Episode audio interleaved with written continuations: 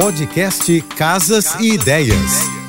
Dicas de arquitetura e design para decorar sua casa com Manu Miller. Oferecimento: Exposição atrás do vidro, histórias para contar. Vitrines que contam histórias no Casa Shopping a partir do dia 18 de agosto. Uma das tendências de 2022 que eu já falei aqui é trazer a natureza para dentro de casa. Os tons terrosos representam uma reaproximação com a terra, um resgate às origens. Cores como caramelo amarelo, terracota, areia, verde, musgo, marrom e caqui viraram os queridinhos do momento. Os tons terrosos podem ser inseridos de diferentes maneiras nos ambientes, como móveis, revestimentos e objetos decorativos. É possível também escolher uma parede para se destacar na decoração. E o melhor, essa paleta de cor fica linda em qualquer ambiente da casa. Pode apostar. Para conhecer um pouco mais do meu trabalho, me segue no Instagram, arroba.